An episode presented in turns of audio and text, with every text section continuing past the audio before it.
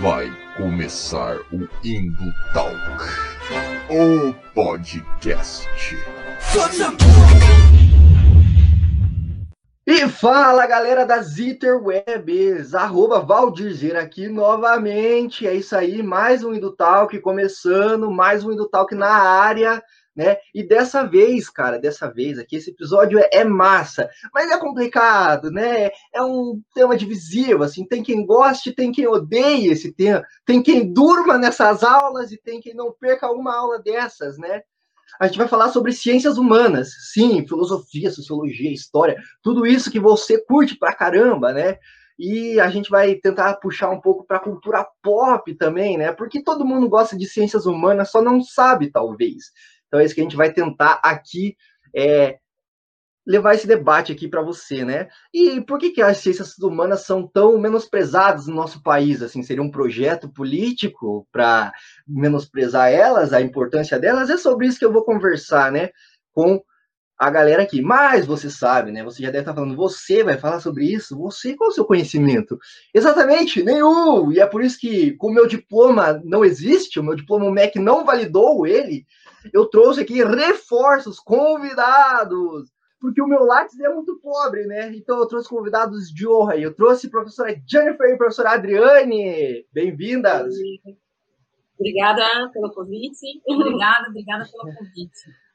Ah, imagina. E trouxe também o professor Daniel. Fala, professor. Muito bem, beleza. Valeu pelo convite aí, Valdir. Olá, Jennifer, Adriane. E é isso aí, vamos tentar trazer esse debate aqui. Você, para você que não conhece, eu vou apresentar, né, os meus convidados aqui, porque, cara, é só gente de peso mesmo, só Lattes pesadão aqui mesmo, é só currículo Lattes massa. Vamos começar aí com o meu, meu amigo, né, o professor Daniel, o professor que é que é o meu professor, inclusive, me dá aula, infelizmente para ele, né? Mas fazer o quê, né? A vida não pode ser perfeita, né? Nem tudo são flores, né? Bem, tudo são flores, cara. É. Mas professor é professor universitário, mestre em comunicação e semiótica pela PUC SP e doutor em filosofia pela PUC Paraná, além de ser escritor, poeta e músico, né? É, ele toca baixo acústico, é isso aí, né, professor? Falei certo é. o nome do instrumento? É o rabecão, aquele que é dois metros, assim, sabe? De, de, deixa aparecer aqui, sabe? É, esse aí Aquele que é brabo, aquele que é o brabo, é. Aquele que, cara, você tem que comprar um carro funerário para levar ele, sabe? Para carregar. Né? aquele lá, meu. Massa, massa. Tô aqui também com a professora Adriane, professora que é mestre em comunicação e linguagens, com foco na estética dark no cinema, e doutorando em design e estética pela Universidade de Lisboa, além de ser professor nas áreas de design e comunicação. Tá tudo certo? O currículo passei certo? Não falei nenhuma besteira, né? Não, falando em besteira. Eu também formada em artes visuais, né? Falando um pouquinho da graduação. E eu também tenho, eu também tenho uma banda, também toco. Ó, eu, Olha, e essa informação não me passaram, a produção não me passou, hein? Aqui Temos aqui. Também. A gente é de humanas mesmo. Tá certo, a carteirinha tá validada, né? Tem que ter a banda para ser de humanas mesmo. Além de humanas artistas, né? Ou ir ao show. Ou ir ao show. Isso mesmo. Tô aqui também com a professora Jennifer, que faz pós-doc no programa de pós-graduação em Sociologia da UFPR. Doutora e mestre em Sociologia pela Universidade Federal de Santa Catarina, além de ser bacharel em Relações Internacionais. Isso mesmo? Também acertei aí, não falei nenhuma besteira, né? Não. Eu gostaria falar também que é, as minhas áreas de pesquisa né, é, são na área de estudos de gênero, feminismo, política externa brasileira. É que, na verdade, assim, como eu estou dentro de duas áreas, né, sociologia e relações internacionais, acabo intercalando nessas áreas aí. E já fazendo aí, né, meu sabá, é, eu tenho também um canal no YouTube, ele se chama Debate Gênero e Relações Nacionais, então também se inscrevam lá e assistam os vídeos. E tem uns debates bem interessantes aí. Vamos aí que vai ser massa esse debate. E aproveitando o jabazinho da professora, né? Eu vou fazer o meu também, né, cara? Eu vou fazer o meu, porque afinal também estamos aqui para isso, né? Você que nos ouve, nos assiste, nos escuta, já sabe que pode entrar lá no nosso site, né? www.indutalks.com.br. Lá tem artigos de opinião, resenhas, críticas, a gente tem coisa arada lá. Texto que fala muito de filosofia, de história, de política também, porque tudo é político, né, cara? Tudo é político e a cultura pop não deixaria de ser também, né? Estamos no Instagram também, arroba Indutalks, e esse conteúdo e tantos outros estão disponíveis lá no Spotify, né? E o que eu queria fazer aqui agora é diferente, tá? Eu não fiz isso nos outros, mas gostaria de fazer aqui, se os convidados me, me permitem, né, me derem a licença, que é divulgar livros, tá? Divulgar Ah, livros. Eu tenho, tenho. Mouse. Mouse, sensacional, cara. Esse é Esse sensacional. De Esse quadrinho é pedreira. Primeiro quadrinho, se eu não me engano, a ganhar o prêmio Pulitzer. Cara, pedreira, né? Sensacional. E é bonita, as metáforas visuais são lindas, cara. E são muito inteligentes também, né? Vou divulgar outro aqui também, da Margaret Atwood, O Conto da Aya. Sensacional também.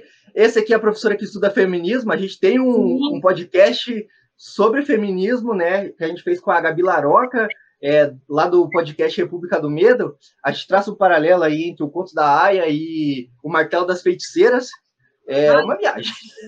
Hum, é, eu fiz já E vídeo sobre a, a série. É, é muito boa, né? E infeliz, infelizmente está assustadoramente atual, né? Esse, Sim, esse livro aqui. Dolorosamente atual. Dolorosamente atual, mas é uma leitura muito massa, indispensável para quem quer entender aí um pouco de senso crítico sobre papel de gênero. E o terceiro é esse aqui, ó, Sociedade do Cansaço. A gente vai lançar aí um conteúdo sobre isso em breve no EduTalk, então tá lá. Cara, todos esses livros aqui, esses três, vocês podem comprar pelo link que tá na descrição, tá? Que além de comprar, você vai estar ajudando o EduTalk aí, porque a gente vai ganhar uma comissãozinha aí, então você vai estar ajudando a gente a manter esse canal vivo, né? E por fim, um bagulho que não tá na Amazon, que a Amazon tá perdendo, é isso aqui, ó. Ímpetos e alguns lapsos, cara. Que, ó, o autor, assim, foda, livro de poesia sensacional, né? Inclusive, professor, se quiser falar desse livro aqui, esse é o momento de brilhar. É, Valdir, você que está falando que é sensacional, né? Eu não sei se eu recomendo, mas já que o Valdir está recomendando, né? Um livro impetuoso, né? Como o nome diz, com alguns lapsos. É um livro escrito em três noites insones na, durante a pandemia, né? No mês de junho. É uma poesia bem impetuosa, uma coisa bem instintiva mesmo, né? É eu falo até no, no prefácio ali que eu considero como pré- pré-poemas, como se fossem poemas punks de três acordes, assim, algo de, nessa linha, né? Mas é um, é um livro que, que mergulhou bastante e me abriu portas aí, né? Que agora está saindo meu, meu segundo livro de poesia pela editora Patuá, que é uma editora muito legal, né? Uma editora que é referência em poesia no Brasil hoje. Então, é, é, me possibilitou algumas, é, algumas portas aí abertas, né? Então, quem tiver interesse, tem alguns lugares aí, né? No, em alguns marketplaces, ou você pode é, me procurar, que aí vai autografado, com dedicatória, bonitinho. né? Ah, é legal. Inclusive, inclusive o meu está autografado aqui, ó. Não sei se Isso vai dar para ver, mas o meu está autografado. E você, ah, você quer ganhar um livro desse aí, ó? Não é mesmo, professor? É isso aí. Vai estar rolando, vai tá rolando um sorteio lá no Indutalks, arroba Indutalks no Instagram. A arte, nesse momento que você está assistindo ou ouvindo, já está lá, tá? E a gente vai fazer uma live de sorteio desse livro aqui, muito massa, tá? Vejam as regras lá no post oficial, que vale a pena, hein, cara? Olha, são O que você achou do livro Ímpetus? O que você achou do, do livro Ímpetus e alguns lapsos, eu invertendo a dinâmica aqui, né? Cara, eu, eu achei muito bom, assim, tem uns poemas que te pega de surpresa, assim, tá ligado? Você não tá esperando e vem uma porrada na sua cara, assim. A ideia, é- a ideia é ser meio um soco no estômago, né? Não é? Não, não, não tem poemas de amor. Eu falo isso, inclusive, né? Eu deixo para os românticos os poemas de amor. É meio, é meio pegar na, é meio nas entranhas mesmo, né? Mas E eu acho pertinente pro momento da pandemia também, assim, tem algumas reflexões É. que com certeza todos nós já, já pensamos umas paradas é, o, descont- é o na descontentamento com o veneno do vírus, né? Com o veneno do, do governo que aí está, de tudo que está acontecendo, é, que me tirou algumas noites de sono e eu transformei isso em arte, né? Isso aí. Quem dera, né? Todo mundo aí conseguisse transformar isso em arte, né? O mundo é. seria mais pois é. massa. É. É. Mas... A arte é um caminho, né? A arte é um, é um caminho. É um caminho. Exatamente. Que a gente está. O Daniel aí, que é músico, eu faço uma pesquisa no meu doutorado que tem a ver com o gótico e o dark, de uma maneira geral, no, no Brasil, né? E oh, que legal. uma parte da minha pesquisa envolve a cena psychobilly. E não sei se de repente você não é dessa cena aí que eu tô Totalmente, totalmente. E já fui, e já fui do gótico dark também, né? Porque morei muito tempo em São Paulo. E aí eu tinha um cover de Joy Division, uma banda chamada Bonjour Madame, e a gente tocava no Madame Satã e vivenciava bastante essa cultura. Que, que interessante, é, é, me senti representado aí na, nas suas pesquisas. Então, as pesquisas mostram assim, muita, muita gente com esse mesmo descontentamento e transformando em arte algo que corre nas veias, né? O sangue, o, o como diz o Arnaldo Antunes, também um poeta, o, e, e, mesmo assim ainda estamos pensando, né? A gente está vivo com tudo isso que está acontecendo e às vezes aquilo que é produzido em termos de arte, de de literatura, é, vai ser uma maneira do leitor, o espectador, é se encontrar também, né? Então essa produção é muito importante. E eu pesquiso a partir da literatura também. Então, com certeza, vamos ler seu livro, Daniel. Certeza. Legal. A literatura Legal. o condutor. No meu caso, bastante as feministas ali, né? Mary Wollstonecraft e Mary Shelley como né, mães de todo esse processo aqui que a gente também está discutindo hoje. E dentro dessa cena alternativa, né, tem todas as derivações musicais ali, é, me interessa bastante essa produção, né, que também é a construção da nossa cultura, né. Então, muito legal, assim, que a gente se conhece, às vezes, numa live, e às vezes a gente está se esbarrando Sim. por aí. Ou estaria se esbarrando se não tivesse uma pandemia. Diversas afinidades, né? Bem interessante mesmo. Legal, legal. Olha aí, o EduTalk, cara, ajudando a produção né, é, cultural e ajudando a produção aí, científica do país, né? Fico, fico feliz, eu fico feliz. Ah, cara, eu acho que isso aí que é massa. Então, hoje em dia, para os negacionistas né, e, as, e, os terraplanistas, até as ditas ciências duras, sofrem de uma coisa que, que a, as ciências humanas já estão ligadas né, há mais time, assim, que é a galera desvalorizando, né, desmerecendo, tirando o mérito dessas ciências, né, e mesmo sofrendo ataques, né, hoje a gente vê aí a galera antivax aí atacando medicina, atacando a, biologia, né, hoje em dia tem uma parada que tipo a gente não via há algum tempo, né? Parece que as coisas que estavam postas não estão mais postas, né? Parece que tudo tem que provar seu valor. Mas isso com filosofia, sociologia, história, sempre foi assim, né? Pelo menos na minha leitura de Brasil, assim, a gente sempre teve que provar a importância de estudar filosofia, estudar teoria crítica, né? Pra galera, assim, né?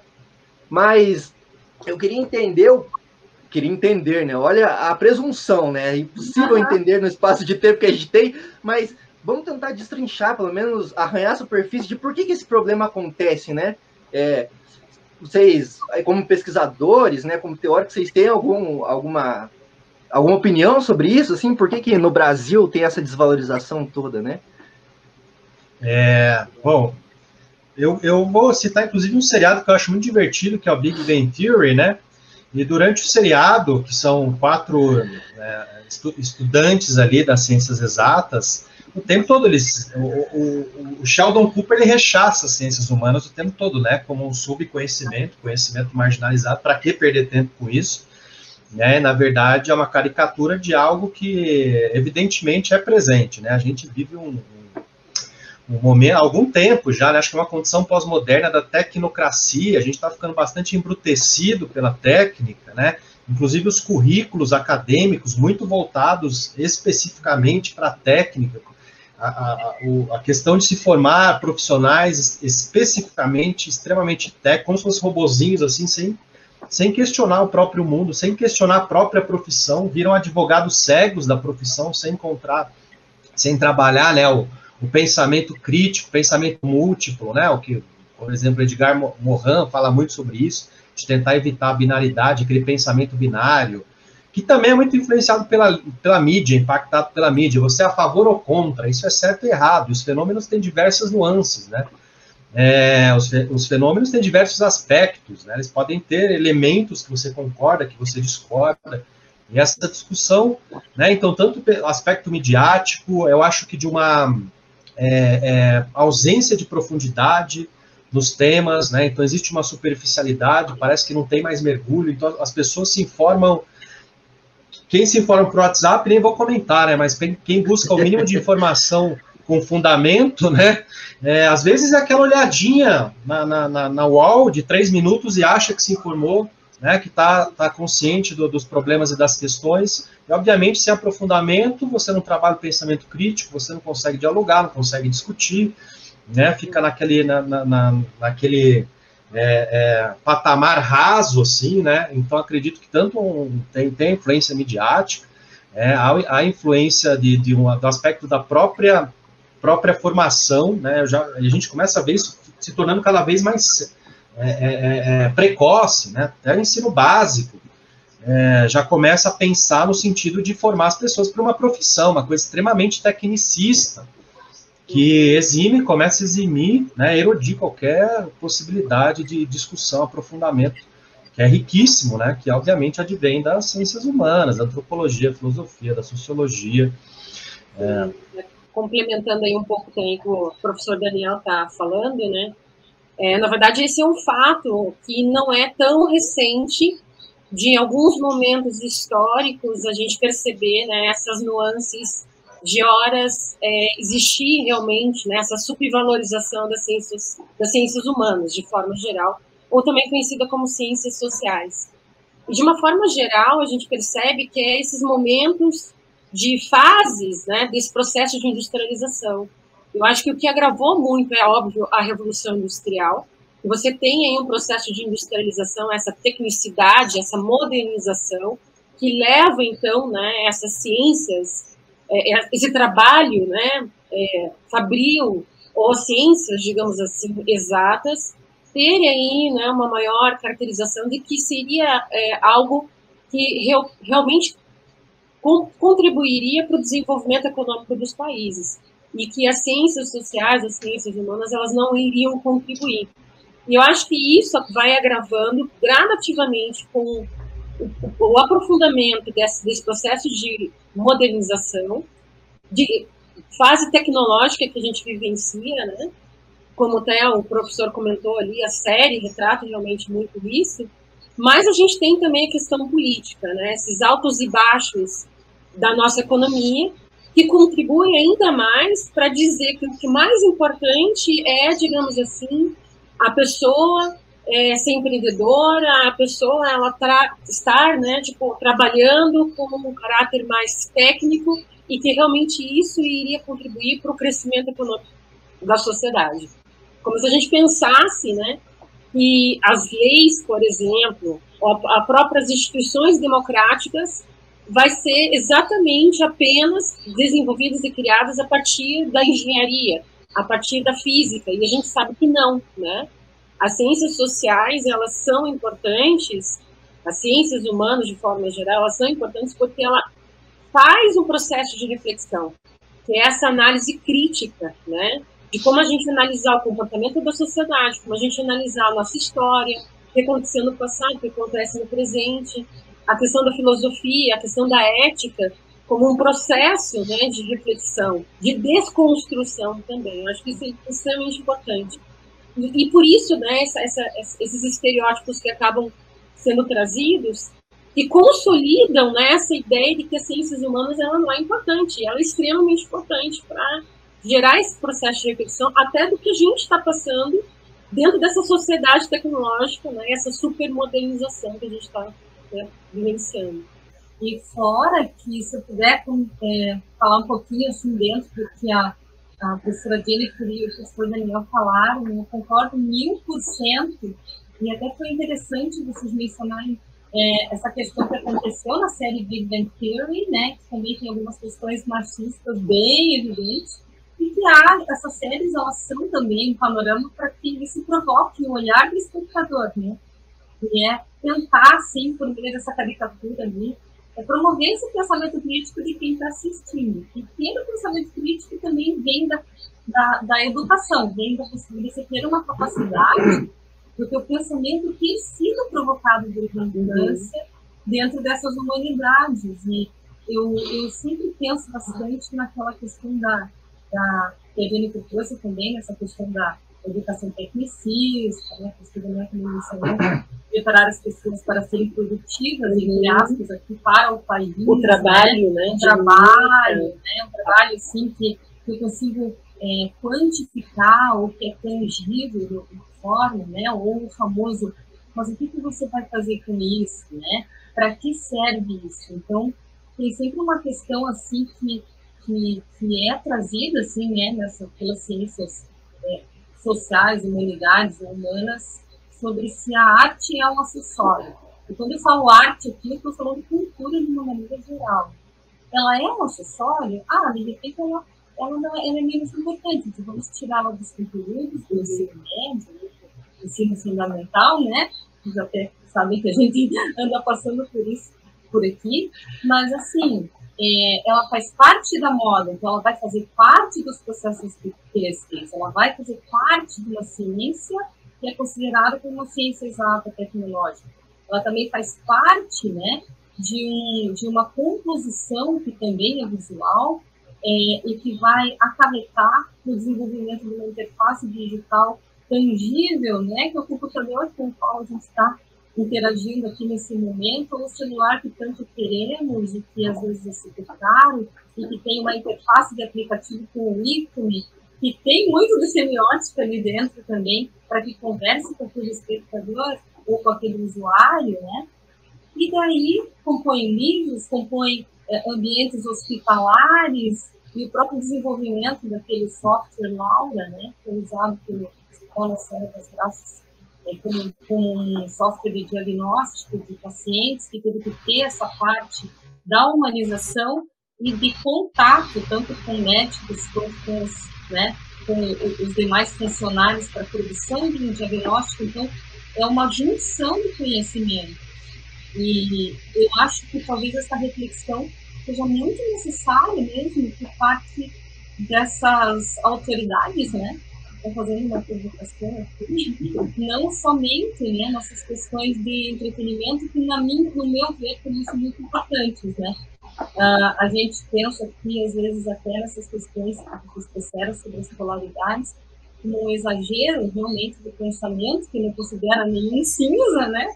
O professor Daniel mencionou ali, tudo é um branco no preto, porque a gente não tem esse exercício de pensar como algo considerado é, essencial, né? E esse exercício do pensar é muito interessante porque para a criança ele é natural, né?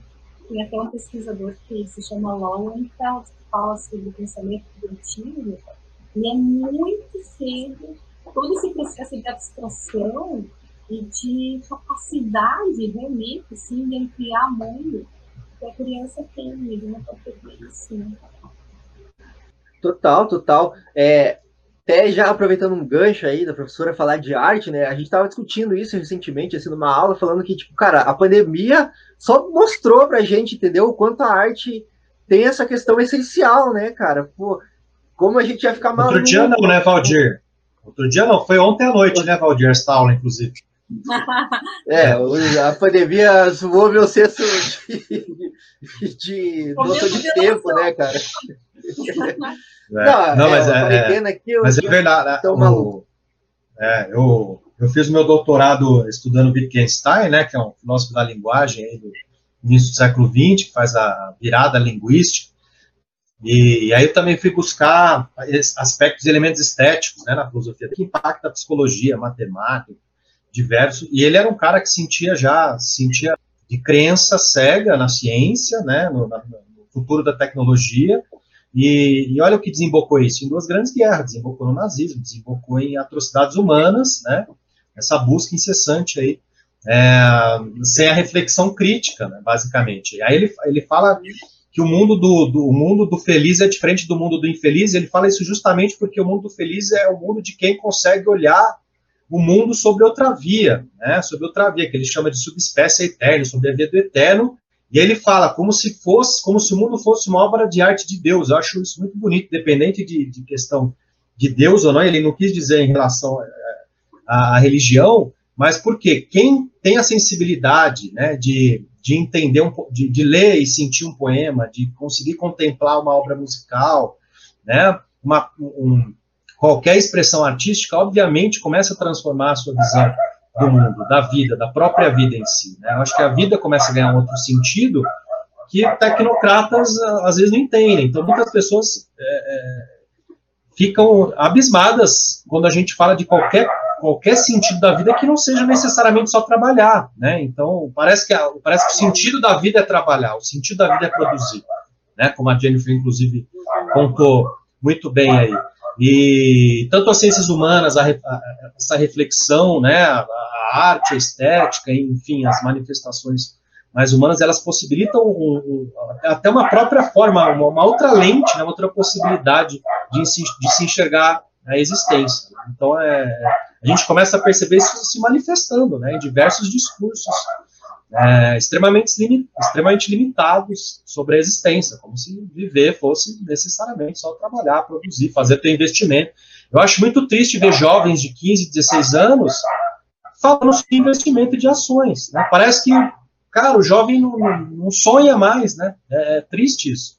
Isso é muito triste. Eu, estou generalizando, claro, mas é, é, um sintoma que eu, que eu ando vendo aqui, né? Pô, um cara de 14, 15 anos, reacionário, falando de ação, de investimento, é. que não eu questiona as coisas, o mundo, sabe? Eu acho é, muito triste uma coisa que não entra na minha cabeça é o adolescente reacionário. Porque, bicho, adolescente é pra fazer merda, cara, tá ligado? Adolescente é, é pra, tipo, Nossa testar os limites da sociedade. Em relação cara, a isso, tá é, eu sou. Eu não posso falar muito, eu dei um pouquinho de trabalho os meus. Nem, não muito, mas. é, não, mas o, o adolescente é isso. Mas eu queria voltar ali no, no tópico que a professora trouxe ali, que, que faz o paralelo até com, a, com as ciências humanas e a arte, né? Dessa desvalorização ser por parte em dois, dois fatores que as professoras levantaram até também, que é um lado é esse tecnicismo, né, que os três professores falaram, de tipo, cara, a vida tá ficando cada vez mais técnica, você tem que ser um robô, você tem que, né, fazer as coisas, trabalhar, trabalhar, trabalhar, e aí, tipo, parece que as coisas que não são palpáveis, assim, não, tipo, produzem um negócio é, útil, prático, né, de verdade, não tem valor daí, né, sendo que se você for ver...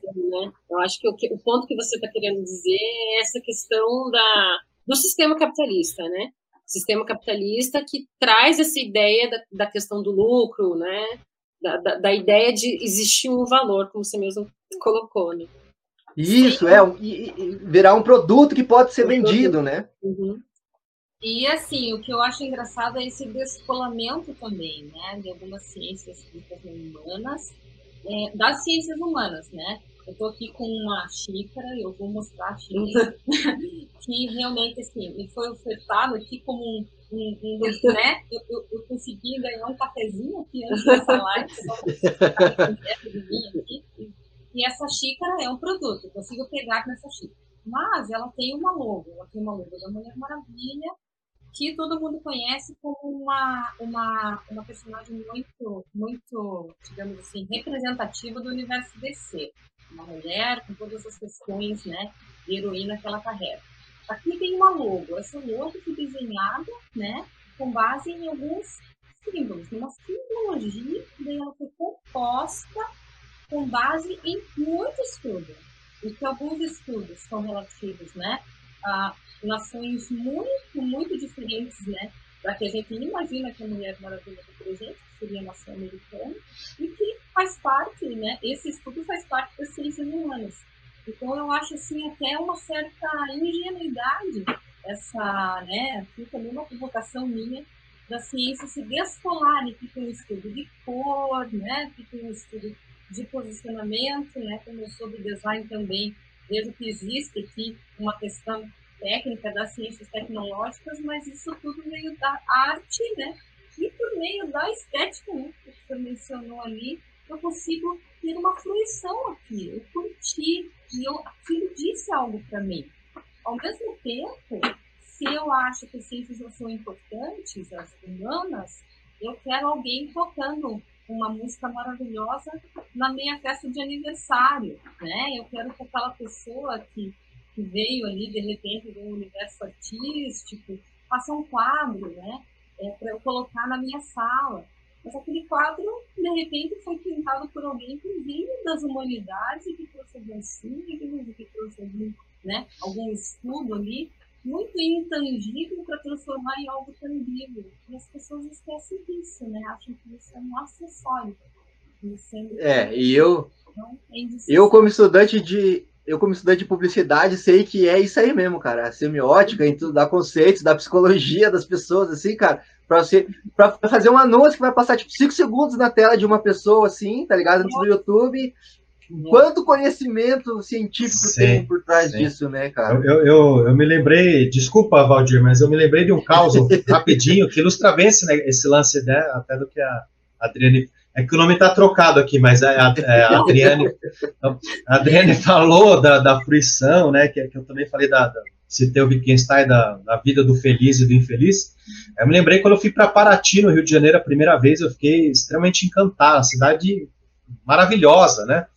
é, aquele centro histórico, e tinha pessoas do mundo inteiro, franceses ali, tá olhando aquilo, vivenciando aquele fim de tarde, né? Aquela coisa bem boemia, raiz, Brasil, os casarões, o pôr do sol lá na frente.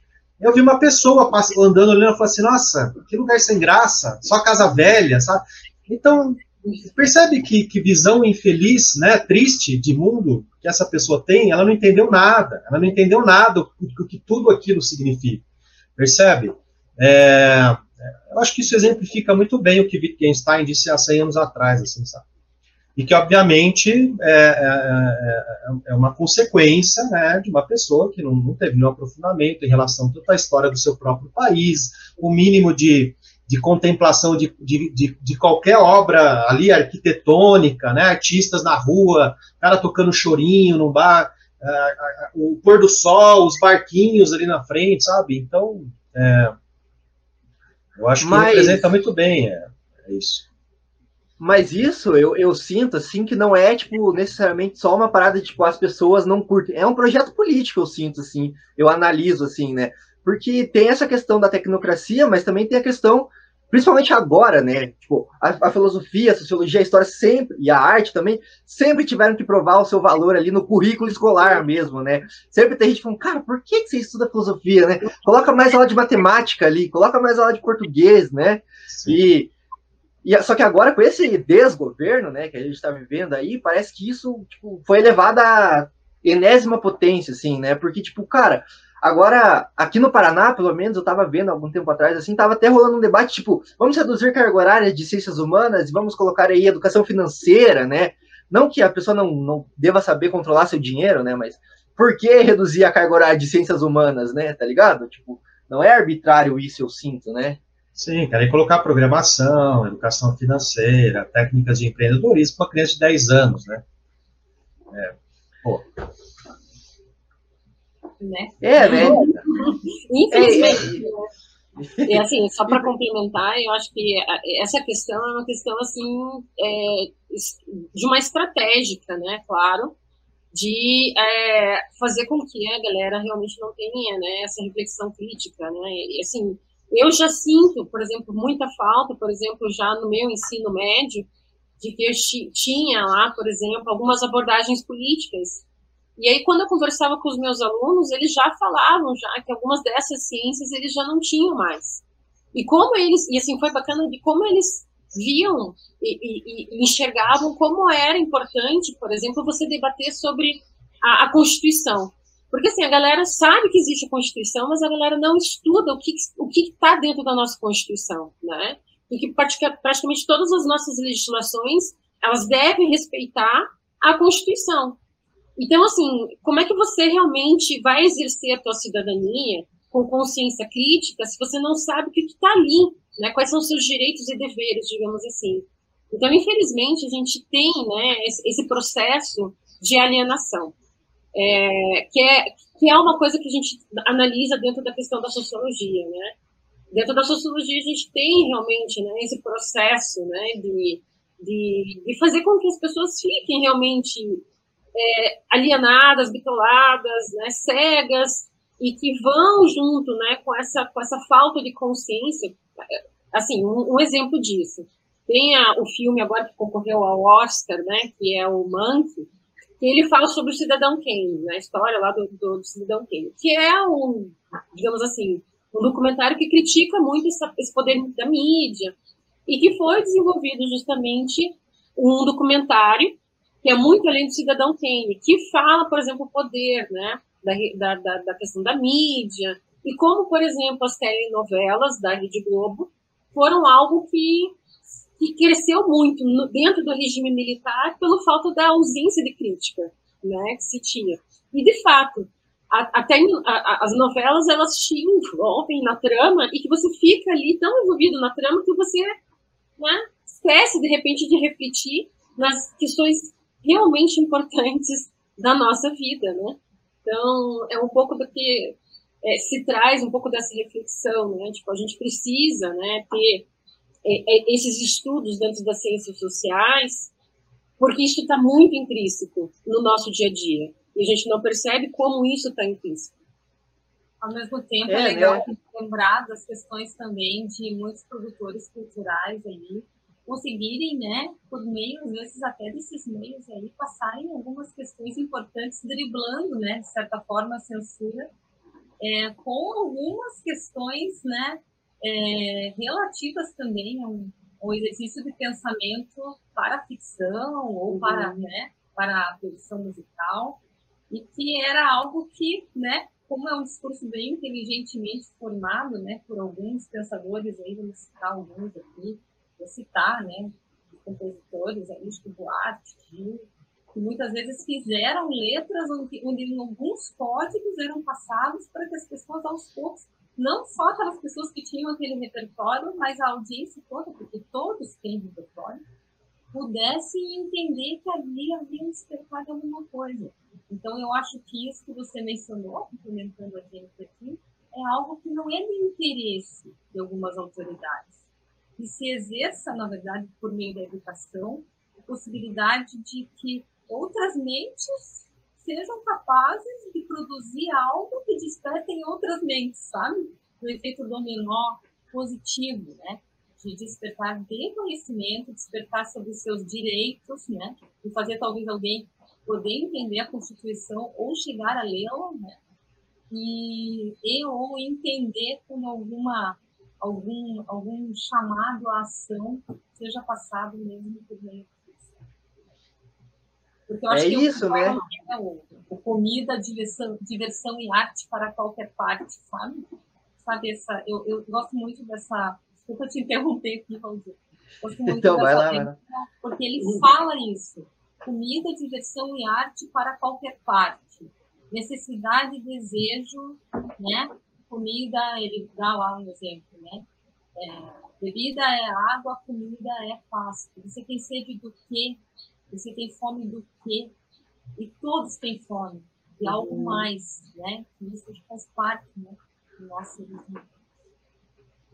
É, porque a gente, assim, falar de natureza humana é meio embaçado, né? Eu, assim, mais meu viés mais materialista, assim, não, não, não boto muita fé, né?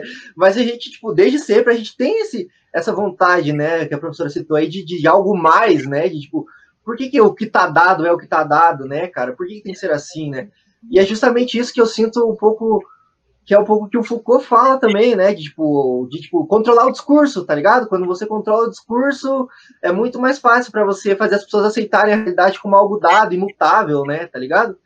E aí, tipo, não tem necessidade de se pensar, de se construir algo novo, porque sempre foi assim, né? Sempre vai ser, por que pensar, né? Algo novo assim. E aí que vem o papel das ciências humanas, que muito muito projeto político teme também, né? Porque aí é questão de, de perda de poder também, né? Tipo, quando você começa a despertar consciências assim das pessoas, o poder disso é revolucionário, né, cara? Tipo, é, é embaçado, né? Para quem tá no status quo aqui, não, não tem como, né? Então, eu sinto que é isso, né? Essa é uma leitura que eu faço, assim, né? Também. Mas também, de novo, né? Baseado no, na, na, na, minha leitura, assim, né? Que não é tão profunda. E, eu sinto que é isso. Só que, assim, tipo, esse projeto político é embaçado, porque acaba, tipo, não sei como é que eu posso colocar uma palavra, mas, tipo, domesticando até a mente da gente, né? Tá ligado? Porque é só ver, só ver a gente no ensino médio, assim, né? Quanta galera dormia na aula de história, quanta galera dormia na aula de filosofia, né? Porque, tipo, não via aquilo como, como atraente, né? Também, porque foi ensinado a vida inteira, assim, que, tipo, ah, filósofo é aquele cara maconheiro lá que vai, tá ligado? Ficar viajando, saca?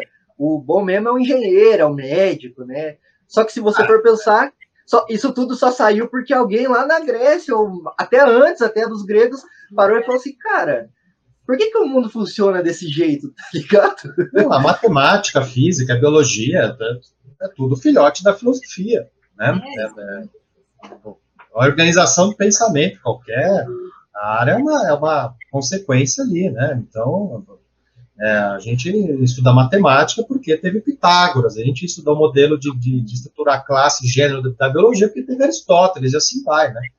Então, é, é a própria fonte do conhecimento não tem, tem muito como. Até, até o PhD, né? Philosophy Doctor, porque você é doutor, teoricamente você é doutor na filosofia daquela, da, daquilo que você está estudando, né? Porque você está pensando sobre a tua área especificamente, né? Então é, é, é desconhecer o, o, próprio elemento originário, assim, do que você está falando, e, e, muita gente faz, vai replicando, né?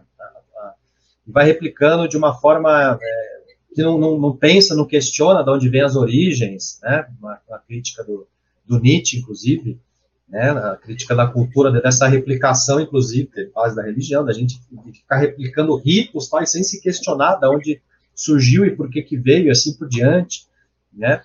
É, e quando falta história, entra o mito, né? Esse é o problema, né? O mito. quando falta história, entra o mito. O mito está aí, né? o mito está aí, né? Talvez se a gente tivesse estudado história um pouquinho melhor, assim, talvez não estivesse de fato. Mas assim, é, se muitas pessoas menosprezam assim as ciências humanas, existe um campo em que ela encontra um terreno fértil, assim, né? Com certeza. E esse campo é na cultura pop, né? Nas artes, assim tá ligado? Porque assim, a galera acha que não curte filosofia, não curte sociologia história, mas adora ver um filme, né, ali, adora assistir uma série e tal. E tudo isso, cara, só existe porque alguém refletiu sobre o tempo, refletiu sobre a realidade e produziu alguma coisa, né, cara? Amparado ou não em algum teórico, né? Mas essa produção só se deu porque alguém refletiu. E essa reflexão só pôde partir por causa das ciências humanas, né? É, não sei se vocês acham que a cultura pop bebe dessas fontes, assim, da, da, da filosofia, da sociologia, da história, né?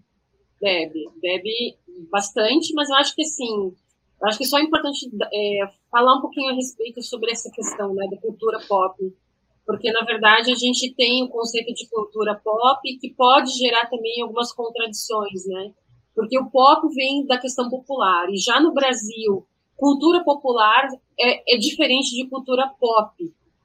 De forma geral, essa cultura pop do que a gente conhece de fato, né? Ela realmente ela vem numa explosão, digamos assim, ali por volta dos anos 70 e 80, com as questões tecnológicas, que a indústria do entretenimento, cinema, filmes, ganhando muita força e muita expansão, né? Porque, claro, ah, a indústria hollywoodiana ela já vai existir ali já desde o início do século XX. Mas, assim, a força que isso vai ganhar numa explosão transnacional ali por volta dos anos 70 e 80.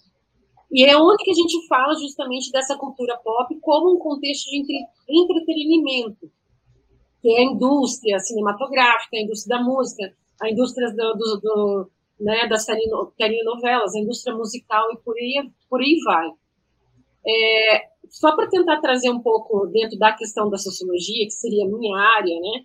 Dentro da sociologia, o que, que acontece? Você vai ter, por exemplo, já algumas críticas que a escola de Frankfurt, que vai trazer justamente, né, Theodor Adorno, Horkheimer, lá nos anos 20, dizendo, por exemplo, de que essa visão midiática, né, essa cultura de massa seria uma cultura que traz já um processo de massificação de, dentro de um pensamento coletivo. E que talvez isso seja interessante né, para o processo de dominação, já que falamos aí de Foucault também de outros autores, né, a partir aí do discurso, a questão das, das subestruturas dentro da sociedade.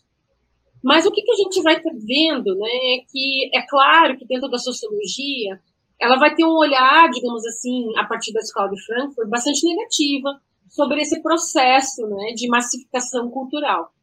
Mas o que, que acontece é que já ali por volta dos anos 60, você já tem os movimentos né, sociais que vêm como um movimento contra a cultura, o movimento do rock, o movimento hip, o próprio movimento feminista, trazendo essa busca por uma popularização e por um processo de consciência crítica. E aí acho que é aí que, a, que a sociologia ela vai trazendo um aspecto também de contribuir para essas questões importantes dentro desse processo é, né, dessa, desse, dessa, desse entretenimento né, da cultura pop. E eu acho que ainda mais hoje, porque você tem, assim, hoje, dentro da sociologia, que você tem um processo, claro, né? Quando a gente fala de indústria, cultura pop, você vê que, que é focado numa indústria capitalista, né? Indústria comercial, né? Aquele produto, né? De venda, de gerar lucro. Mas eu acho que o que é importante a gente dizer hoje é que dentro da cultura pop você vai ter também a utilização dentro desse processo musical, dentro da, dos cinemas, dentro das séries, o aspecto crítico, que é você trazer justamente dentro da cultura pop a utilização né, de, de, de, de críticas, de reflexões dentro desse processo, dentro desse entretenimento, né, para você justamente refletir. É, e aí eu não posso deixar de citar, talvez, né, o, o, o clipe que é de um, de um ator, que é o Donald Glover, não sei se você já ouviu falar, que é o Child Gambino, que é, a, que é o clipe dele, que é This is America, né? Que assim, gerou, foi um boom quando foi lançado esse clipe, que traz justamente todas essas, reflexões sobre o racismo, sobre o processo, né? A gente está bitolado no processo do telefone celular, da informática, né? E a gente se sentir ainda, tipo, fingir que a gente está feliz ou essa, essa questão de que a gente né, não está é, refletindo sobre esse assunto, né, porque a gente está ali dentro de um processo de uma bolha. Então é muito interessante porque hoje a gente vê, e talvez a pandemia ela traz justamente um processo muito visível disso, de que a gente, o próprio Oscar mostrou isso, né, dos filmes serem muito mais críticos, né, do que foram no passado, é essa, essa busca, né, dentro da questão da, da cultura pop, o processo de utilização dessa crítica também. Né? Eu acho que o, perfeita professora da, a fala da professora Jennifer, né, e, e principalmente do, de como isso vem, vem se tornando mais evidente, naturalmente a, a arte reflexiva sempre existiu, mas ela era mais marginal, né? Ela era mais elitista, assim, entre... Uhum. Pô, pega o cinema do, do Bergman, ele é super filosófico, mas era uma coisa é, cine-arte, por assim dizer, né? Não era uma coisa tão popular, né? O cinema mais difícil, mais complexo, enfim. É, sei lá, o cinema mais contemporâneo, do Michael Haneke também, que é até filósofo, então, filmes bem pesados, mais críticos, existencialistas. Aí a gente vê o sei lá, filmes de terror, né? Tipo os filmes do Jordan Peele, o Get Out, que traz um. que é um filme de terror, mas que, que tem uma profundidade, uma complexidade, que traz a discussão do racismo. Agora tem a série na Amazon Van, né? Não sei se vocês viram, que é pesadíssima também, uma série muito bem produzida. Uhum. É, uma série pesadíssima de terror, ambientada nos anos 50, aliás, é linda esteticamente, assim e, e, e traz a, a reflexão, né? ela ela tá indigesta, né? mas também traz a reflexão no racismo. Né? Tem o cinema aqui chamado pós-terror, né? de filmes mais. O Martes também, que é um filme filosófico, existencialista. Né? De alguma forma a gente é, realmente vê, vê, vê isso conquistando é, um espaço mais, mais crítico, reflexivo em, solu em soluções mais é, mediatizadas, sei lá, mais acessíveis nesse sentido. Ah, sei lá, a série tipo Merli, né? Que é uma série de estudantes, né? No, no ensino médio, poderia ser algo no, no, nível de malhação, mas eles têm um professor de filosofia né, extremamente, é, extremamente é, é, é, uma pessoa muito peculiar, assim, né? E cada aula ele aborda um, um autor e, e aí acontece alguma coisa no enredo, no enredo do episódio relacionado é, com a teoria daquele autor, né, de, de alguma teoria filosófica, e, e, é um seriado super acessível. Né, um jovem vai assistir, curtir, de repente se interessar é, por filosofia de alguma maneira, né? É, falando não só da, da, da, influência das ciências humanas, mas a, é, de repente a própria narrativa, né, baseada nas ciências humanas.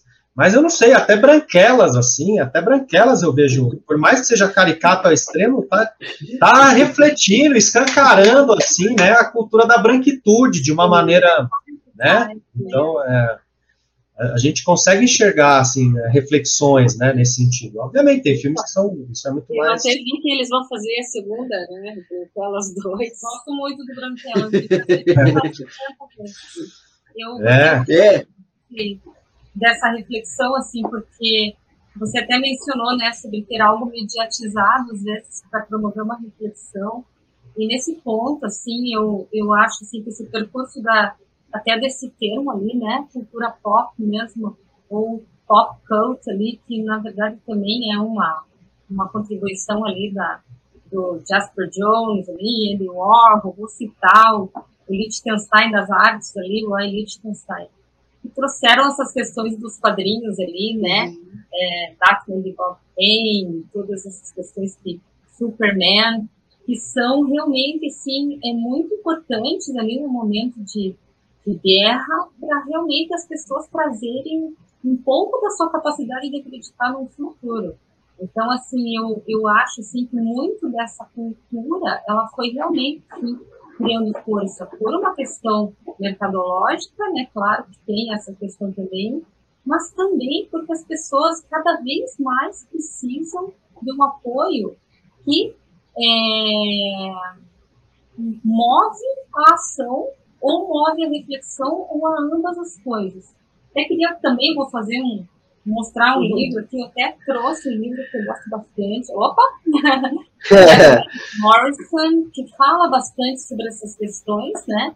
É, que são filosóficas na construção daquilo que são superdeuses, e ele vai citar vários filósofos de peso, que entre eles o Nietzsche, até que eu também gosto bastante, que eu citei ali, e ele fala um pouco desse testemunho é, da vida dele, assim, quando no momento da Segunda Guerra Mundial, ele criança, aguardava pelo lançamento das histórias do super-herói, porque naquele momento o super-herói era muito mais que um super-herói. Superman, especificamente, para ele, não representava um homem de capa vermelha ou de blusa azul, mas uma ideia. Então, assim, o super-homem super não era um super-homem, ele era uma ideia de super-homem, ele também uma conceituação.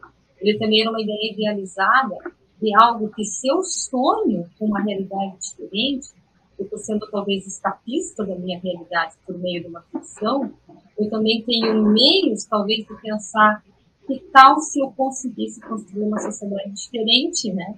Então, eu acho que esses filmes pop ali que a gente vê, até gostei muito desse, desse exemplo do, das branquelas, o próprio Garotas Malvadas, que traça ali dentro uhum. da narrativa um, uma, uma, uma grande transformação, e também é, que eu gosto bastante, desse mundo de super-heróis também, é, fala de dois exemplos que eu achei que mexeram com os estereótipos de uma maneira muito, muito legal, que foram o Feiticeiro Escarlate e o Soldado Invernal Andorra. Né? Então, o Soldado Invernal também trouxe questões relativas à questão racial de uma maneira muito mais séria e muito menos, né, muito menos, é, como é que a gente diz assim, é, desprovida de conteúdo, como as pessoas chamariam, né? muito menos entretenimento, mas muito mais chacoalhão é, do que antes, né? Então a gente pensa assim, peraí, mas as pessoas não têm, elas não estão pensando, algumas pessoas estão, e esses grandes estudos estão pensando nessas pessoas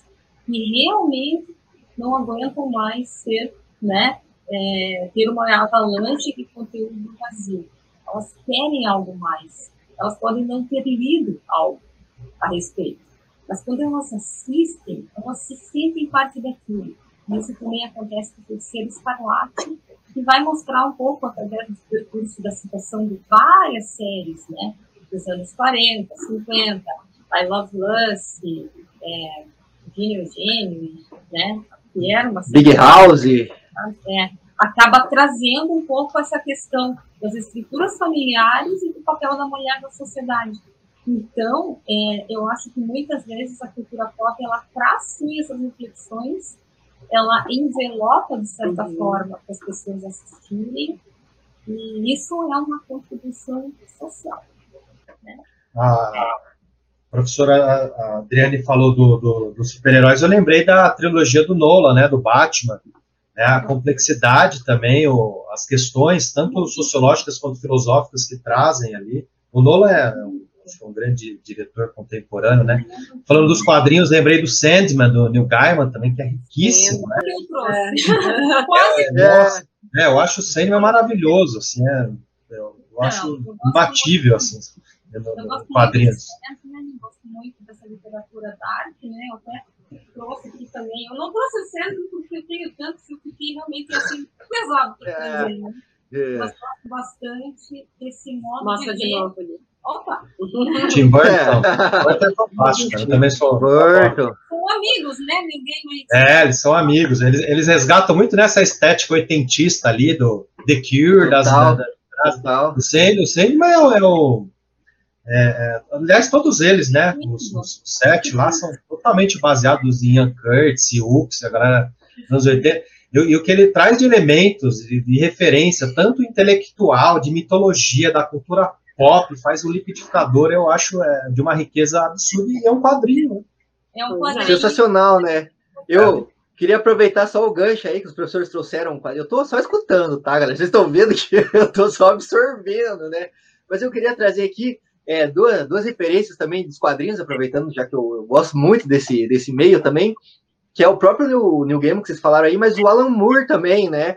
Que é esse cara que, que vai começar essa questão de, tipo, subverter os quadrinhos, né? Vai falar, cara, essa historinha aí de super-herói, né? De, tipo, bicho, não é só isso, entendeu? Olha o potencial dessa mídia, olha como ela vai fazer você refletir em coisas que o próprio super-herói estava fazendo você pensar e você nem se dava conta, tá ligado?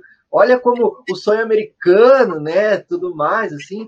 E posteriormente também dele, o, o Grant Morrison, né? E o Neil Gaiman, que a professora trouxe aí, que o professor trouxe também. Mas toda aquela invasão britânica, né? Dos quadrinhos ali nos anos 80, que foi sensacional, né, cara? Pegou o quadrinho e falou, cara, vamos meter política nisso aqui, cara. Vocês americanos aí não estão com nada fazendo historinha de super-herói aí passado. O negócio é meter política, porque como a professora colocou ali, Hollywood só se expandiu mesmo ali no, na Guerra Fria, né? Porque teve a questão da guerra ideológica também, né? Então, Sim, tipo. A questão sempre... ideológica, Guerra Fria, no sentido também ideológico da filosofia entre né, o socialismo e o comunismo, né? Versus comunismo. Então, essa questão Total. de super-heróis é, é tudo uma ideia. Quando é. você falou da ideia, é realmente assim, esse espaço imaginário, né? de criar também uma identificação com relação a esse espaço imaginário. E, e é louco porque, assim, a política, está ali. Mas a galera não refletia sobre a política. Até participei de uma banca de um aluno, né, na, na, dentro do curso de Relações Internacionais, que ele justamente analisa essa questão do, da utilização, por exemplo, do super, da, dessa, dentro da Guerra Fria, sobre a, a utilização do poder né, mediático, do entretenimento, dos filmes, retratando a questão política que estava ali, né, indiretamente estava ali. A galera né, não refletia muito nisso, mas é, é, importante a gente dizer que a questão ideológica ela é também um processo. É como se a gente falasse assim, ah, e a política externa sem ideologia. Não tem política externa sem ideologia, porque política externa é uma, uma, uma identificação nacional. Né? Então, tudo está tá ligado, né? Então, é como se a gente pensasse assim, não tem como separar uma coisa da outra. Total, total. E Hollywood era político nesse sentido mesmo, né, professora? De, tipo, pô, vamos passar uma ideologia aqui disfarçada de não ideologia, né? Pra galera comprar essa ideologia. É, é, é um... O Valdir, você falou, você falou do Watchmen, eu lembrei do filme, né? Que é do Zack Snyder, inclusive, que é um cara que e, e, tipo, o começo do filme, cara, tem, é, é, a trilha Times Are Changing do Bob Dylan, então achei isso muito forte. É o, Watchmen do, do Alan Moore com uma, música do Bob Dylan, que também é um. Coisa mais linda do mundo. É, uma, um fenômeno da, um, da natureza, né? Puta, um ser humano, é, assim. Filme, né, absurdo. Gente, galera que estiver escutando, o filme do. É, então esse início, assim, essa junção Bob Dylan com Alan Moore, com o diretor ainda começando, mas que pô, fez o, esse Liga da Justiça fantástico e agora, complexo também. É, tudo convergindo assim, né? Lindo, lindo. E até Não, foi demais, demais. ali o filme do Watchmen, porque ele também, anos depois, teve a série, né? Que uhum. é uma uhum. série também que vai tratar dessas questões é, políticas, raciais, né? Vamos colocar assim, e também comportamentais é, por meio de uma manipulação, né? Dentro do pensamento construído em uma cidade e que eles colocam uma cidade ficcional, né, como palco né, de um grande, um grande massacre, que na verdade aconteceu mesmo, e todas as questões envolvendo ali o Klux Klan e tudo mais. Então, é, realmente está longe de ser um entretenimento fácil, uhum. mas é realmente uma recuperação dessa, desse conteúdo da obra do Alan Moore que as pessoas precisavam ali em plenos 2020, né? Então, eu acho assim, que existe sim uma discussão muito forte sobre. Né? E o Alan Moore é realmente acidez pura, né, gente? Ele realmente uhum. traz esse olhar é, é, difícil e ao mesmo tempo poético, né? É britânico, né? É o britânico, né? Filme, esse começo do filme eu assisti, inclusive, umas mil vezes muito bom, é muito bom. E até a própria composição do Smile, que é um bottom, né, com a carinha sorridente, mas que na verdade era uma expressão de descontentamento entre os tempos de guerra. Então, depois ele foi até recuperado pela cultura Clubber, no final dos anos 90, é, falando desse aí pelo também. Então, é, de novo volta a discussão da semiótica também ali, né? Como esse bottom, assim, pode ter uma outra pegada, né? Um sorriso que é sarcástico, né? Com esse descontentamento, assim. É, exatamente. Outra né? Isso. É o Mr. Robot, que eu queria Nossa, trazer também. Cujas temporadas, assim, que assistir mais de uma vez, porque havia momentos em que eu dizia, cara, não, uhum. não, eu. Sim e pensar nessas questões de inteligência coletiva e dessas fronteiras que a gente tem hoje, né, entre as nossas a, a nossa percepção da vida digital ou da vida que não existe mais uma fronteira, né, vida real, vida virtual, uhum. esses termos até que nem fala mais, porque eles são termos muito complexos e a gente está vivendo naquele naquele contexto do Mr. Roberts, né? uhum. né? Que é uma e eu lembrei digital, financeira e um caos é. social disfarçado aí, de normalidade. E aí isso tem né? a ver com o Clube da Luta, né? Nossa. O Clube da Luta, ali, na verdade, ele traz justamente essa ideia. Né? Até a mesma música toca, né? Exatamente. Não tem como não, Where's é, my mind? associar essa, essa, essa questão, né? Dessa, ah. dessa visão da crítica social, né, dessa, dessa, desse, desse momento, né, que, dessa reflexão que o, a, a, própria ideia do filme traz, né, de daquela coisa da gente estar tá vivendo, né, de uma forma padronizada, né, e tudo aí sob tudo sob controle, e de repente a gente a gente buga, né? A gente buga, buga, né? Porque, porque, cara, é isso, né? Que o próprio filme fala assim: você nasce para trabalhar e comprar coisa que você nem queria para agradar um monte de gente que você nem curte, tá ligado? O, o, Clube da Luta também é, é uma convergência entre, para mim, dois gênios da cultura pop, que é o David Fincher, o diretor, né? E o Chuck Palahniuk, que é o escritor, que também eu sou fãzaço, assim. E é, tem livro, tem um livro dele chamado Assombro, né? Que eu também não, não sugiro para pessoas de estômago fraco.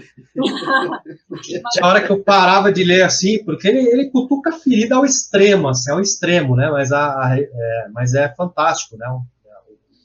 A reflexão por trás do Clube da Luta, assim, é riquíssima. É um filme. Esse é um filme que, sim, cara, eu acho que eu assisti assim umas três, quatro, cinco vezes, assim. E toda vez que você assiste, você fica assim. Não, não esgota, né? Não esgota. É, sempre tem, você sempre percebe coisas, tem várias, várias Sim, mensagens subliminares, é, é uma é, riqueza é quase infinita de, de, análise semiótica, isso é fantástico. E é, um, é uma produção hollywoodiana, fenômeno de bilheteria, com Brad Pitt no auge da carreira, né? Não, o Edward Norton também. Edward Norton é fantástico. Também é muito, muito bom. Que fez um filme é, sensacional também né, sobre o, a questão neonazista, né? Outra história ah, americana. Eu acho é, outra história é, americana. Filme também é muito. Também é. Também. também. Mas é, é porque eu sinto assim, é, a, a professora ali até citou de, de a gente é, lembrar que Hollywood também tem essa questão ideológica, que também tenta massificar, que é a crítica da escola de Frankfurt mesmo, né, da teoria crítica, de que, tipo, bicho, calma, vamos com calma, não vamos idolatrar Hollywood também, tá ligado? Hollywood também tem seus propósitos, suas intenções de massificar, de pegar uma cultura que já existia ali, padronizar, massificar e tirar dela todo o seu valor, assim. Mas é interessante como os movimentos sociais conseguem entrar até nesse lugar tá ligado? E falar assim, bicho, é o que nós temos, é o que nós vamos usar. É o que é, nós temos, é o que nós vamos usar. A galera da... o, ponto, o ponto, até só para complementar, acho que só para não escapar, é, é, o seguinte: eu acho que o, que o que se verifica é que existe um mercado muito interessado por essas reflexões. Entende? Daí acho que esse é o ponto. Que a indústria né, do entretenimento, cultura pop, não enxergava, mas que consegue enxergar gradativamente, na verdade. Né? Porque começa com os, com os filmes ali, com da luta, tal, não sei o quê, dá aquela explosão, todo mundo, caraca! Então, você vai vendo que a indústria, né, ela vai verificando que existe uma massa que está, assim, querendo muito, né, essas, essas reflexões, e justamente, né, para atingir também esses interesses da sociedade, porque, querendo ou não, os filmes, né, essa, a questão das músicas indiretamente, em algum momento, elas vão refletir também a sociedade. O que, que a sociedade também está passando e o que, que é, né, de forma geral, também é necessário dentro desses movimentos sociais. Eu acho que isso talvez seja um ponto, assim, só para. Desculpa até te interromper, é, Daniel, mas acho que. Imagina. Trazer isso, acho que é importantíssimo. Não, eu só ia falar que, que que os caras da escola de Frankfurt, eles eram, eles eram cabreiros mesmo, né? O Adorno criticava o jazz, né? Então você via que o, é, o, a crítica ali era, era, era de um nível de, de complexidade, assim, realmente, né? Então, é, eu assim, só acho Tá, desculpa, vamos, pode falar. Não, pode falar, professor, pode falar. Não, é que isso que a Jennifer colocou, eu acho que daí é aquele ponto que eu até mencionei ali no começo sobre os produtores de cultura saberem os espaços onde eles, eles podem se, se é, conectar com uma audiência ou dentro de uma causa, dentro de um propósito. E até é, quando eu estava mencionando as questões do o Chico Gil ali dentro da ditadura, né? Enfim, é, outros, né? Escritores e tal. A gente pensa que talvez é, é, esse seja o meio que alguns produtores culturais, alguns escritores, alguns autores, fotógrafos, né? artistas, produtores, enfim, filósofos, né, roteiristas estão encontrando uma voz. Uhum. E dentro dos interesses ali que Hollywood tem, é, muitas vezes não dá para segurar, né? Então, assim, uhum. eles têm talvez uma pauta e uma outra pauta começa a invadir uhum. é, a importância né, que a empresa vai ceder para uma publicação, para um release de filme é, ou não. E nesse sentido, é, o fato das pessoas estarem curtindo lá Netflix, né, Amazon Prime, quero ver uma série, gosto de super-herói, né? Eu acho assim que todos dentro lá, desde os anos 30, muitas mensagens sim de crescimento, de despertar político e de, de consciência crítica estão dentro do roteiro. Mas agora com essa, essa nossa cultura ali muito mais expandida, né, por meio da, da, da internet, eu não nego que entre apocalípticos e integrados, eu sou mais integrado do que apocalíptico, então também tem uma voz aqui é, dentro da cultura, né, é, vamos colocar assim, web, uma inteligência coletiva que passa informações legais e que, né, de repente consigo mandar aqui para as pessoas um quadrinho super legal político que foi escrito esse ano, ou um link onde a pessoa pode ver o trailer da, do Clube da Luta e decidir se ela quer é, ver esse filme ou não, e se ela assistir esse filme, vai ser super bacana para ela pensar agora em 2021 o que que esse filme trouxe lá nos anos 90, 90 acho, né? 90. Uhum. Por 90. meio também da música do Pixies, que está lá para falar Where is my mind e onde está a minha mente, porque eu estou falando de uma personalidade bipartida, a qual eu também, como metáfora, né, tenho, ou com a qual eu posso me identificar, porque eu vivo em vários mundos hoje, né? Eu tô, uhum. eu tô num Black Mirror aqui constante, Nossa, é né? Tô em várias interfaces, enquanto eu tô falando com você, meu celular tá bombando, né? Vocês estão na aula ali com a gente, né? Estão ali em mil coisas ao mesmo tempo. A gente está vivendo isso, né? Uhum. E talvez realmente sim seja um, uma a, a cultura pop ou a cultura cinematográfica é, encontre esse espaço para se, se, posicionar também. E essa questão que a Jennifer mencionou do Oscar ter tido uma pauta também de filmes e de premiações tão com causas tão interessantes. Eu não assisti todos, tá, gente? É, me fez refletir, porque esses dias alguém falou: ah, mas os filmes estavam tão chatos esse ano no Oscar, né? Eu falei, mas qual, qual que tá chato? E a pessoa não tinha assistido, né? Então, assim, às vezes é, também isso acontece porque talvez os meios ali é, mais interessados em não propagar esse, esses filmes como é, passíveis de serem assistidos por um grande público, não está se esforçando para que as pessoas pensem. Mas as pessoas estão pensando. Porque quer queira, quer não, todo mundo quer saber quem que ganhou o Oscar, né? Total, total. E foi. E o Oscar foi político também esse ano, né? Porque não, não tem como não ser também, né? Tipo, tem aí tem Mineri questionando o sonho americano aí que colonizou outros países, tá ligado? Você tem Judas e o Messias Negro, que não é só uma crítica ao racismo, mas é uma crítica ao capitalismo também, tá ligado? E eu achei isso sensacional, eu achei que iam dar umas, uma suavizada dos Panteras Negras aí. Não, cara, os caras falaram, é, Panteras Negras é hardcore, cara.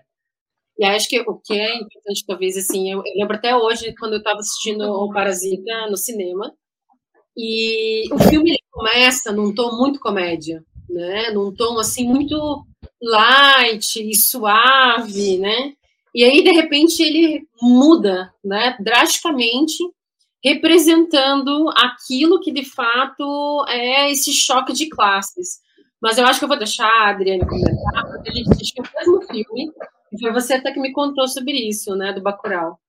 Então, eu até ia dizer para a gente também mencionar o Bacurau uhum, aqui, que é, que é um assim, filme também muito, muito legal. E é um filme que poucas pessoas assistiram, né? E, quer dizer, não sei, eu acho que muitas pessoas diretor, precisam né? assistir isso. E o próprio diretor do Parasita falou: Nossa, gente, esse filme é muito bom. Ele assistiu esse filme numa sala de cinema, se não me engano, na Inglaterra, e se alguém souber algum dado aqui que eu estou falando errado, mas é, era alguma coisa assim. E ele disse: Meu Deus, se eu tivesse assistido esse filme antes de, Parasita, de produzir Parasita, eu não teria tido coragem de filmar Parasita, porque esse filme realmente foi um soco no estômago uhum. também, usando a expressão que E realmente, né, são dois filmes muito bons que eu acho que eles têm que ser assistidos até perto um do outro, uhum. a gente estabelecer um paralelo ali de realidades, né, questões culturais, né, a Jennifer também gostou bastante. Nossa, eu acho que tem muito a ver. Demorei a reconhecer é. a Sônia Braga no filme, que ela tá sensacional, é uma coisa assim. E de, Vai da atriz. penetrar num Brasil que a gente precisa ver, uhum. saber que tipo de realidade a gente está vivendo aqui e de que tipo de realidade a gente está apoiando. Porque é mais Estão me ouvindo agora? Bem baixinho. Agora sim. Sim? Bom, a Sônia Braga também faz o Aquários, também, no mesmo diretor, Kleber Mendonça Filho. É fantástico, é uma metáfora ali, né, do impeachment da Dilma. Então, a mulher que é a única que, é a última que mora num apartamento de um prédio beira-mar e tenta o tempo todo miná-la, tirar de. Ele só, é, ele só é homem, né? Então é metaforicamente muito forte. O Kleber Mendonça Filho é fantástico, né? Ele é um diretor brasileiro é, maravilhoso. Né? Pô, Bacurau, em 2019, quando eu assisti, eu enchi o saco. Toda aula eu falava para meus alunos: vocês já assistiram Bacurau? Então na semana que vem vocês. Aí chegou hora, vocês já assistiram Bacurau? É. Essa é piada até interna. Não, mas é que assim, eu acho que tem que assistir mesmo, né? Porque a gente está numa é. realidade também que a gente precisa conhecer a nossa a realidade do Brasilzão, digamos assim, né? Sim, é total. Aqui no Brasil não vai assistir um filme como esse. Não, e aquela, aquela hora dos brancos do sul, né, cara, é, dando spoiler aí pra quem não viu, mas é, é muito na beia, né, tipo, pra nós que estamos aqui no Curitiba, né, no Paraná, que a gente vê isso aí, a gente sai da porta e esbarra com isso aí, né, cara, tipo, então é, é sensacional, né. E... Maravilhoso, aquilo é maravilhoso. E achei. Quer dizer, é maravilhoso, é maravilhoso a forma, não é que é maravilhoso o, o ato em si, obviamente, né? Maravilhoso. O que acontece Crítica. depois, cara, né, dá, dá um gostinho, né? É um, um sadismo gostoso, assim, né? Dá, dá sim, dá. É, não vou dar spoilers aqui, mas né? você se sente, você se sente assim. Né? É, lava sua alma um pouco. Lava a alma, lava a alma. É, e vocês comentaram aí do, do, do Oscar aí. Comentário do, do Oscar e do Bacurau, achei só, a gente comentou, fez um vídeo sobre Oscar, né, do, no Indutalk aqui, comentamos sobre isso, achamos sacanagem aí o Oscar ignorar Bacurau aí, cara, entendeu? Que, pô, vacilo, academia, vacilo. Né? O próprio diretor do Parasita falou bem do filme, vocês ignoram o filme, pô. Então, assim, a, legal o debate que a gente conseguiu ver que como a cultura pop, né, que é coisas que, tipo, como eu falei lá no começo, né, desse bloco assim, de, tipo, como a pessoa acha que não curte ciências humanas, mas no fim ela só não foi apresentada da maneira certa, né, para as ciências humanas, assim, né? Toda a questão do projeto político que a gente comentou aqui também, né? Mas é, vocês acham que então esse é o caminho assim para tipo apresentar pessoas nas ciências humanas, assim, seria é, cultura pop, seria quadrinhos, filmes, assim, um caminho legal para a gente superar essa desvalorização que a gente está vendo aqui no país, né, das ciências humanas, historicamente. Sim, dentro da metodologia, acho que é bem interessante é, trazer essas reflexões dentro dos filmes. Eu, inclusive, né, sempre uso filme, é, o próprio quadrinho, mas assim, de forma geral, acho que é mais fácil, às vezes, contextualizar através dos filmes, até porque a minha área de sociologia e relações internacionais, né, filmes históricos, séries, né, que acabam chocando muito com essa questão da realidade. É, eu assim, eu adoro, é, por exemplo, série e filme apocalíptico, no sentido de trazer esse choque também, né, do processo, de como vai ficar o processo é, a partir de um momento de mudança, de alguma realidade que muda, porque a gente está, né, num processo de crise ambiental, crise política, né? Então é sempre é, e que faz muito essa reflexão e muitas vezes a gente voltar para o estado de natureza, muitas vezes, né? É, de, de ter esse processo assim de, de, de se surpreender muito para o ser humano, né? Muitas vezes e a gente se surpreende isso assim, né? Todos os dias, na verdade. É, mas acho que é isso, assim, acho que é extremamente importante, sim, trazer né, essas repetições através da cultura pop, acho que é um instrumento assim, muito, muito significativo. Né? Concordo plenamente, assina embaixo, nem vou É isso, ela falou é exatamente isso. É, é isso mesmo. Exposição à cultura pop de alguma forma e um bate-papo com a gente depois. Aí... É, isso aí. Legal, legal. Porque eu vejo até, tipo, a, a, a minha geração, assim, começou um pouco disso, né? Assim, de, tipo, pô, os professores de filosofia traziam ali Matrix pra gente assistir, Nossa, traziam... Cara, traziam... Ah, filo, traziam Matrix algumas... é uma aula de filosofia, né? É, é um filme total, total. extremamente filosófico. Total, total, né? E aí toda vez eu falo, já assistiu Matrix? Ah, professor, ah, não, assisti Matrix. Então, Lição, né? de casa. O primeiro. Qual professor? O primeiro. O primeiro. Apresentação é. no filme. É, e é legal, né? É. Porque dá esse choque também, né? Na galera fala, nossa, eu vi esse filme aí não sabia que isso era filosofia. Você fala, pô, cara, é, filosofia tá na tua vida, todo lugar. Tá na tua vida, tá em tudo. Você tem. A partir do momento que, que um filme, uma série, uma novela tem uma decisão, né? Existe uma decisão ética ali, alguma escolha que tem que fazer em detrimento de outra, você abre campo para discutir ética, você abre campo para refletir as ações da vida, né? Obviamente você acaba desembocando na filosofia. Se você, qualquer filme ou série ou novela que trate sobre a finitude da vida, sobre a existência, né, de, de, de qualquer forma, né, sobre a arte que seja, vai acabar encaminhando para o lado da estética, o nosso lado sensível de encarar a vida e os objetos do mundo, né, a própria questão da linguagem, da reflexão sobre a linguagem. Então, é, eu esqueci o nome do, do, do, filme, putz, eu não sei se é do Nolan, do Villeneuve, que, que, que reflete muito sobre a linguagem, achei, eu não, eu não lembro. Duna? É, é do Villeneuve. Não é o Duna. Do Villeneuve. Do Villeneuve, né? É. Então, é. O, filme é o filme é fantástico. É um, é um baita filme de ficção científica e tem diversas reflexões inerentes à filosofia da linguagem ali, que às vezes a pessoa nem se toca, né?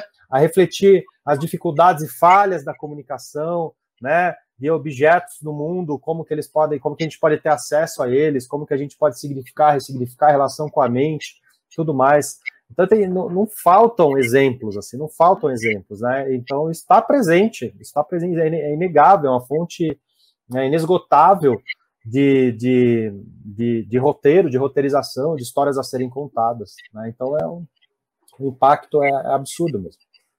Eu vou terminar então falando que vocês mencionaram Matrix ali, Matrix é um desses filmes que eu não é, é, melhor. As pessoas acho que até combinam entre si, assim. Ai, ah, não vamos falar do Matrix, que daí ela não vai parar de falar. Sabe aquelas tirinhas, assim, que tem da Mafalda, assim, que a pessoa fala, não fala do Matrix, não.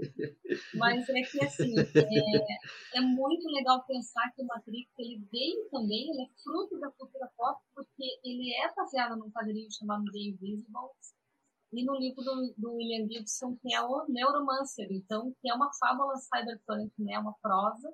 Então, uma prosa e um quadrinho geraram um filme como Matrix, que é um também bebe de todas essas questões políticas e que é pura filosofia ali, como o professor mencionou, e como a Jennifer mencionou também, é, todas as questões políticas são intrínsecas e isso é muito legal, gente. Então é um repertório, né? Fora que as irmãs Wachowski, né, que é, criadoras do filme, também passaram por esse processo de, de transgênero e isso é uma coisa muito legal até para os fãs também é, pensarem e refletirem sobre. Total, total. Os Wachowski que são muito foda, né, cara? Legal. E assim, gente, para encerrar, eu, eu gosto de fazer um, um, uma parada assim, que é pedir dicas culturais, né? Eu sei que vai ser embaçado, né? Porque a gente falou tudo aí. Eu acho que a galera devia assistir isso com um caderninho, assim, tá ligado? Para anotar. Tem... Vocês estão falando. Vocês estão falando. Isso, e aí tá, oh, foi citado tal filme, pô, não vi, vou ver e tal, entendeu? Acho que isso aí devia ser feito, porque tem muita referência aqui, cara. E, mas assim, eu queria é, pedir uma para cada um, assim, é, duas indicações, assim, é, um filme e um livro, saca? Que a pessoa tem que ler, entendeu? Para entender esse conceito aí de ciências humanas, cultura pop, assim, uma parada indispensável, assim. Hum. Eu, assim, série, é, eu acho que talvez para minha área de gênero, estudo sobre a questão das mulheres, e acho que você colocou já o livro ali, né? É, assistir, então, né? Primeiro, escolha ali, né? Você vai ler o livro, enfim. Mas a série de Handmaid's Tale, eu acho que é uma série muito reflexiva, assim, sobre... Ah, o livro ele foi, produzido, ele foi escrito em 1985, mas com a série retrata muito a nossa realidade, assim, né, desse movimento nacionalista, né, movimento conservador de direita que traz a questão da religião por trás, né, desse, desse movimento, e que pode ser muitas vezes até muito perigoso, né, então talvez, assim, na, nas minhas indicações seria isso, e, e, e, talvez, assim, né, não sei se vai sair muito da, da questão da cultura pop, mas eu acho que é, eu vou indicar um livro que eu até tenho aqui no instante, né, da Silvia Federici, que é o Caliban e a Bruxa, porque apesar de ser um contexto feminista, a questão, né, eu acho que traz um pouco dessa ideia dos estereótipos, né? Do que seria, por exemplo, passado em filmes, do que seria bruxa, né? É, e existe todo um significado muito importante por trás do que seria a gente pensar, né? Do que é ser bruxa dentro do, do contexto feminista, né? Que é algo que é bastante positivo, na verdade. E, e aqui ela traz uma reflexão histórica, então isso é importante né, dizer, é embasado cientificamente, né, todo o contexto histórico do que aconteceu, o movimento, né, para eliminar, por exemplo, esse conhecimento que foi muito importante das mulheres e traz esse estereótipo das bruxas. Então, acho que talvez seja isso que eu vou recomendar, puxando aqui um pouco da minha área. Bom, Legal. vou recomendar, então, puxando a área da postura gênero também, que também é minha, eu vou recomendar aqui Mulheres Extraordinárias, né? que é um, um livro sobre a mãe da Mary Shelley, que é a Mary Wollstonecraft, e a Mary Shelley, é, traçando um perfil sobre as duas, porque poucas pessoas sabem que as duas são mãe e filha. Ambas são é, muito importantes né, para as questões do feminismo e também para as questões do, da literatura gótica e do que uhum. deveria ser o imaginário que eu estudo hoje, que é essas questões do, do mundo do sombrio e a beleza do sombrio, né? E eu acho bem bacana, mas eu vou fazer três, três indicações, Desculpa. Vai lá, vai lá, pode ir. o William Gibson, de novo, que eu falei, que é um dos escritores que é, trouxe base ao Matrix. Com ele tem uma trilogia incrível. O primeiro livro é o Neuromancer e o segundo, que é Mona Lisa Overdrive, até dá título a uma das faixas da trilha sonora Score do Matrix. E esses livros são muito legais, não só eles trazem questões sobre o mundo é, digital e questões do que chamávamos de cibercultura ou cultura cyber, uma fábula cyberpunk, mas ele também impactou na produção tecnológica que viria depois, como é o caso do Philip K. Que é o autor do livro também, que que é, trouxe o Blade Runner, né? Que daí uhum. seria minha quarta, então, indicação. Então, também acho que todo mundo deveria ler K. Dick, que, inclusive, é, não tinha uma graduação, é, um diploma de graduação formal, e, na verdade, ele já faleceu e ele é, foi concedido a ele um doutorado até causa por todo o conjunto da obra, né? Foi ele que escreveu é, o Blade Runner, que é o do Android Stream of Electric Sheep, e os outros livros que são importantes como O Vingador do Futuro e o Minority Report. Então, essas questões que a gente tem hoje da tela touch, né, que a gente usa no nosso celular, elas foram uhum. descritas no Minority Report lá atrás, e hoje temos o MIT desenvolvendo uma, uma tecnologia desde 2013 para tentar chegar naquela produção do gesture based, que eles é, é, operam a tecnologia sem sequer tocar, que é mostrada no Minority Report, lindamente escrita pelo Philip K. Dick na literatura. Então, é isso. A, a, professora Adriana citou o Blade Runner e o Minority Report, são duas obras altamente filosóficas também, né? Inclusive, Minority Report é uma reflexão ética fantástica. Será que a gente poderia né, é, punir alguém que não fez determinado. É, é, é, muito louco, é muito questão do é, incrível. determinação também, né? Eu vou, bom, vou indicar uma série que ela não é tão nova, mas eu acho ela fantástica, né? Já que estou falando do aspecto mais filosófico, que é a Sete Palmos, é uma série de 2001. Ela tem cinco temporadas, ela é do Alan Ball, é com o ator do Dexter, antes de ser famoso com Dexter, hein? É uma família que tem uma funerária e então tem, e ele tem vários conflitos familiares e, e, e, há muito a reflexão sobre a existência. A vida é uma série dramática, com alguns momentos de leveza, algumas pitadas de humor, mas ela é lindíssima. Eu acho que ela é de uma profundidade fantástica. Assim. Eu vou indicar o livro de duas mulheres que eu sou é, completamente apaixonado. Um é Hora da Estrela, da Clarice Lispector. Acho que toda pessoa deveria ler, qualquer brasileiro deveria ler esse livro. E outro, né, já que eu sou um poeta, eu vou indicar aqui da poesia, aqui, ó, da Hilda Hilst, tem toda a poesia dela. Vou indicar mais uma, um quarto aqui, né, que é o Fantástico As Flores do Mal, de ah! Charles Baudelaire. Ah, Esse livro aqui molda, molda caráteres por aí. Só indicações boas, hein? Nossa, Legal, eu vou permitir até extrapolar o número aí, porque eu achei sensacional. achei muito bom. É, e eu, de novo, reforçando, você devia escutar esse podcast, né? Ou assistir esse podcast no YouTube, de repente, com o caderninho aí, volta desde o começo e vai anotando tudo aí, todas as indicações, porque, cara, é só coisa pera só aqui indicado, tá?